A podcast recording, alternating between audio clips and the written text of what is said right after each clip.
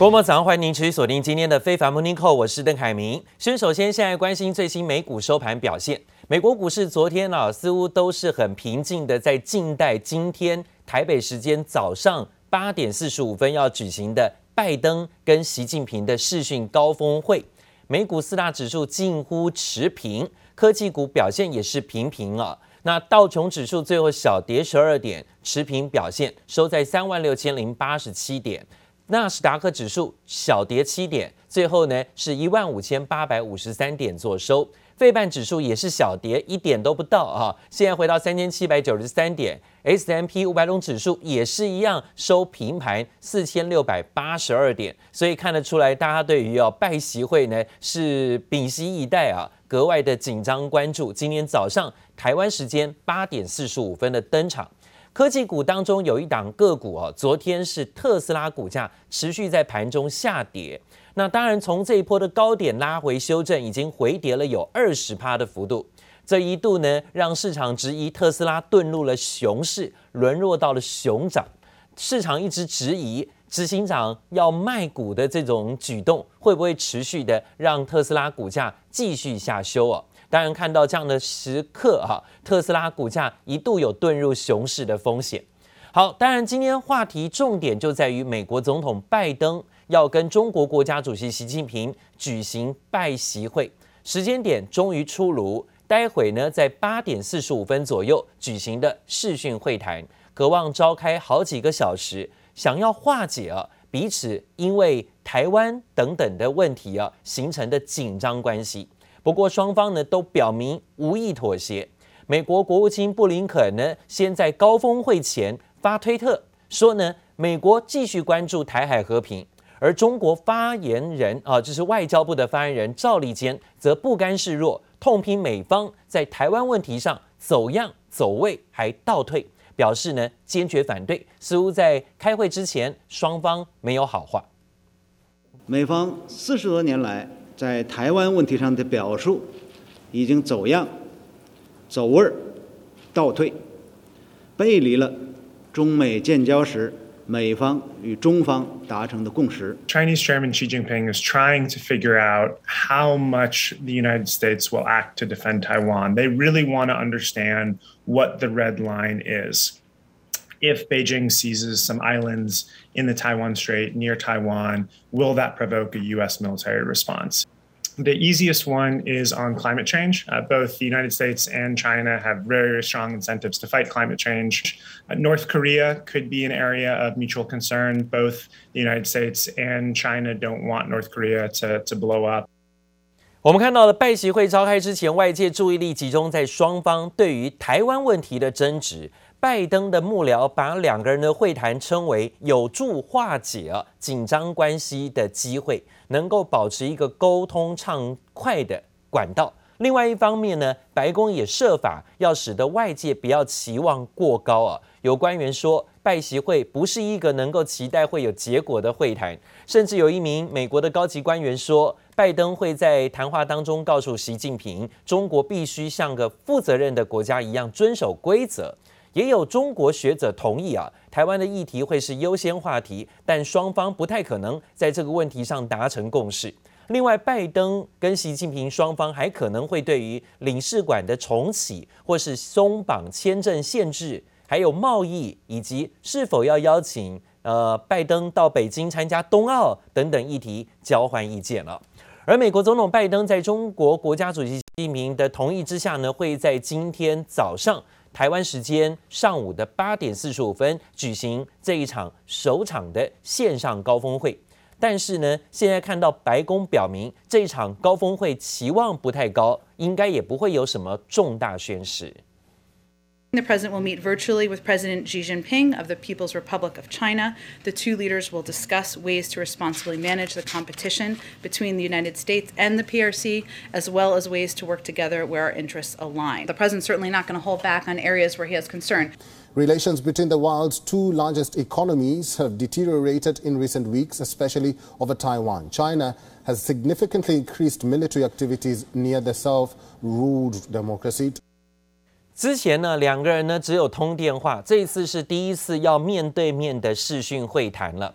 白宫强调呢，美方不追求具体的成果。那拜登目前也没有打算在会后召开记者会啊，因为呢，这个时候已经是美国的晚上了，开完会可能已经半夜了啊。但是呢，呃，中方的部分则是属于大白天的。而拜习会会谈些什么呢？专家说啊，台湾问题、贸易问题、人权问题都可能触及，其中美中关税可能也是一大重点。另外一个敏感的议题啊，就是传出呢，习近平可能会当面邀约。明年二月邀请呃拜登到北京冬奥来参加，美国财经媒体报道说啊，这是很有可能会提出邀请的。如果拜登拒绝，这可能会让美中关系继续冰封；但如果拜登同意，又可能呢会是双方啊真的要见上一面了。但是呢，这可能也会让拜登在白宫人权民主上的主张相抵触啊。美中两国的元首希望借着这场的视讯高峰会，各自达成什么目标？待会的现场我们也持续关注。而另外呢，美国总统拜登最新签署延宕已久的一兆美元基础法案，完成了立法程序。当然可以看到了，这算是啊在扩大经济建设当中画上了完美的一笔啊。现在呢，他任命前纽奥良市长。兰德鲁负责基础建设法案的执行作业。Yeah. Bravo. The world has changed, and we have to be ready. My fellow Americans, today I want you to know we hear you and we see you. The bill I'm about to sign along is proof that despite the cynics, Democrats and Republicans can come together and deliver results. Taking a monumental step forward to build back better as a nation. 好，现在呢就是撒钱、撒钱再撒钱呢，希望呢能够提振经济。当然，美国大家也知道，有很多地方其实很多的经济建设有一点呢落后，甚至包括有点老旧啊。所以呢，拜登现在啊上任之后呢，积极的在推动基础建设法案，希望呢可以用这一兆美元的建设法案呢来创造更多的。薪资、工作，甚至改善国内的道路、桥梁、港口跟铁路的现代化啊。那当然呢，专家认为呢，这个法案具有的历史意义，但是不具有变革性，远不足以弥补过去数十年美国政府在维护跟投资基础建设上的失败。耶鲁大学经济系的教授说呢，美国基础建设投资在一九七零年开始，在美国的经济中。占比是急剧的下降，哈，去过美国的人都知道呢，有些地方啊是很现代时髦，但是有很多基础公共建设其实呢是很老旧的啊。那现在呢要照一九七零年的速度，如果继续下去，拜登的基础建设法案的支出只能填补五兆美元左右。百分之十左右的缺口啊，那现在看起来呢，还是要继续撒钱下去，也让大家看看现在到底撒钱能不能够救救拜登总统的民调？因为呢，现在啊，美国民众最感受到的痛苦就是通膨，买东西变贵了，不像以前呢，可以这么的恣意浪费啊，花一点小钱可以买到好多东西，然后呢，再扩大信用贷款。但现在不行了，现在呢，民生必需品、食衣住行基础的相关要用的需求，就看到已经占据大部分的薪资了。这样的民意是明显反映在拜登的民调上，因为呢，拜登的支持率不到上任一年，持续的下滑，最新的民调显示，拜登支持率只剩下百分之四十一左右了，这是上任以来的新低。而他上任也不过才刚刚三百多天了，超过六成的美国人认为看不到拜登政府施政有成，有五成的美国人把通膨的问题归咎在于拜登头上。Oh, we'll see ease, and I say yes, ease, lower inflationary pressures on our economy. 美国民众完全不能接受，直到上周五，拜登总统还是强调通膨只是暂时。周日出炉的最新民调就显示，过半数的美国人认为拜登应该为居高不下的通膨负责。Unemployment is down. Americans have more money in their checking accounts on average than they did before the pandemic, and the stock market is up. The problem is, so is the price of, well, almost everything else. 70% say the economy is in bad shape. 华盛顿邮报与美国广播公司民调指出，拜登支持率从六月开始一路下滑，十一月下降到百分之四十一，创上任以来新低。因为十月创三十一年新高的消费者物价指数就是铁的事实。The pandemic has been calling the shots, for the economy and for inflation. And if we want to get inflation down, I think continuing to make progress against the pandemic is the most important thing we can do. You know what is stunning about that, Maria? Joe Biden and Kamala Harris and the rest of the administration, they don't care. You played the clip a moment ago of, of Jen Psaki laughing about inflation and saying, well, that's really what we want. 尤其是高油价更是隐忧。美国已经有加州、夏威夷以及内华达三个州，平均汽油价格只比每加仑四美元，挑战二零零八年创下的历史新高。传拜登正在考虑试出战略储油，控制油价，不过可能缓不积极。But that won't happen before Americans hit the road for Thanksgiving travel. The Strategic Petroleum Reserve says it takes 13 days from a presidential order for any of its oil to hit the market. 有分析认为，民主党掌握参众两院，但执政效率却不如预期，已经开始让三十岁以下民主党支持者态度转变，恐怕成为拜登执政的一大隐忧。记者林波与赖婉君综合报道。受到了供应链的瓶颈跟消费需求强劲刺激，美国的物价指数不断的飙高，飙到三十一年的新高，就是因为呢钱印的太多，热钱现在到处流窜，造成了通膨。当然呢，也看到了现在啊，在市场上很明显的反映在于股市的行情中。股市现在呢，不是大型股已经涨过一轮，现在换小型股啊，也乱涨一通哈，在美国市场当中成了投资人追捧的目标。通膨的问题呢，让有钱人可能会形成更有钱的投资客，但是呢，一般老百姓应付生活需求支出就来不及了，所以贫富差距会越拉越大。这就是为什么呢？明明看起来股市好，那为什么民怨还这么高啊？就是现在呢，一般老百姓的生活并没有感受到资本市场的热度，因为呢，这都是有钱人在追逐的呃游戏了啊。短线涨幅远超过于大型股市，在美国市场当中最近反映在中小型个股身上，特别是呢，像小型股指数，还有罗素两千指数，本月以来累计已经涨幅超过有百分之五以上，涨幅呢都比标普的百分之一点七多出了快要两倍了。小型股的投资专家认为呢，小型股表现出色，主要是靠基础的呃基本面，还有包括美国通膨屡创新高，预期未来几季罗素两千跟标普指数的获利成长率差距会进一步的更为拉大啊。好，另外呢，也看到了英国金融时报的报道，今年底全球企业发放的股利金额可望超越新冠疫情爆发前的水准。根据数据显示呢，全球企业在第三季发放的股利比去年同期提高了百分之二十二，其中呢，大约百分之九十的企业不是提高股利发放金额，就是维持股利发放水准。而英国跟澳洲企业的股利发放增幅是最大的，因为这两个国家呢都受惠于金融业跟采矿业啊，其中矿业公司更是这一波企业提高股利发放的主要推手。随着大型商品价格飙涨，许多矿业公司的获利也创新高，因此呢，提高股利的发放额度。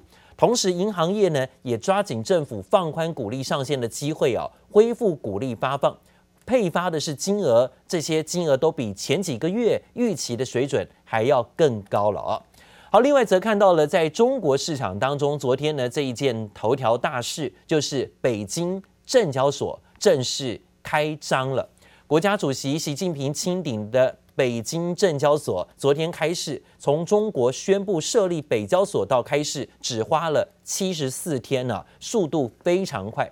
而首批呢登陆北交所的八十一档个股，昨天呢累计的成交额是人民币九十五点七亿元啊，特别是呢有十档的新股开市呢暴涨。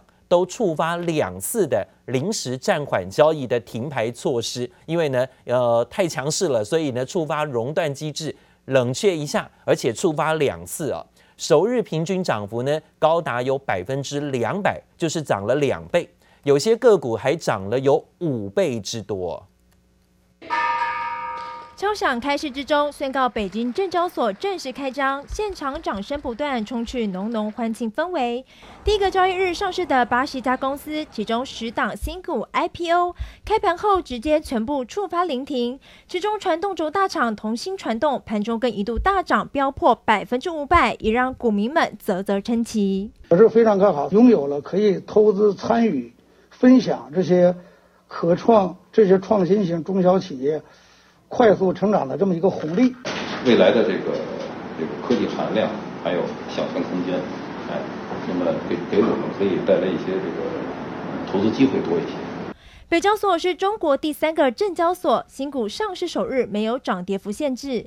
但上涨或下跌超过百分之三十及百分之六十的时候，仍会触发垄断机制，停止交易十分钟。包含智诚资讯、大地电器、金赛科技等新股，全都飙涨超过百分之两百。北交所在目前在呃投资者适当性的管理的方面呢，它需要相对来说有一个比较高的一个门槛。对于广大的个人投资者来讲呢，我们的建议呢是。不妨以间接参与的这个形式去参与到北交所的这个投资。符合资格的股民已经突破四百万户，但想到北交所交易，其实得符合两项规定，也就是开通前二十个交易日账户资产不得低于五十万元人民币，相当于台币两百一十七万元，还要参与证券交易超过二十四个月以上。规模小一点的企业也可以有机会通过北交所的通道。啊，进入全国性的证券交易所，还有可能通过转板制度啊，进入这个 A 股的主板市场。新章公司挂牌热络，因为满十二个月后就有机会转板至创业板或科创板来上市，也难怪股民们纷纷先行卡位，就是看准市场未来潜力。记者刘富子、林秋强综合报道。中国人行昨天宣布，为了维护银行体系流动性，要展开人民币一兆元的中期借贷便利操作，等于是呢等额对冲十一月当月的中期借贷便利的到期量。但是单日有一兆元的投放量啊，还是创下人行设立啊这样的工具以来单日最大的操作规模。中国证券报报道说呢，十一月适逢税收的缴款高峰期，这回笼的资金庞大。十一月中下旬，还有多档地方政府专项的债啊密集的发行，在此背景之下呢，短线资金面可能出现比较大的波动，而人行一次将全月的中期变借力变贷到期量在同一天释出，市场人士分析呢，这番做法啊，可能短期之内会形成净投放，起到对冲税期高峰的作用。值得注意的就是呢，从九月以来，人行已经连续第三个月针对当月到期的展开等量的平价续作，再加上先前呢，透过公开市场操作的逆回购、灵活的放量，人行对市场资金水位可说是全力的要维稳啊，持续投放市场资金。这意味着在年内降准的可能性是继续下降的啊，但是目前看起来就是维持市场的呃充沛水位，尤其是让资金流动啊不予匮乏。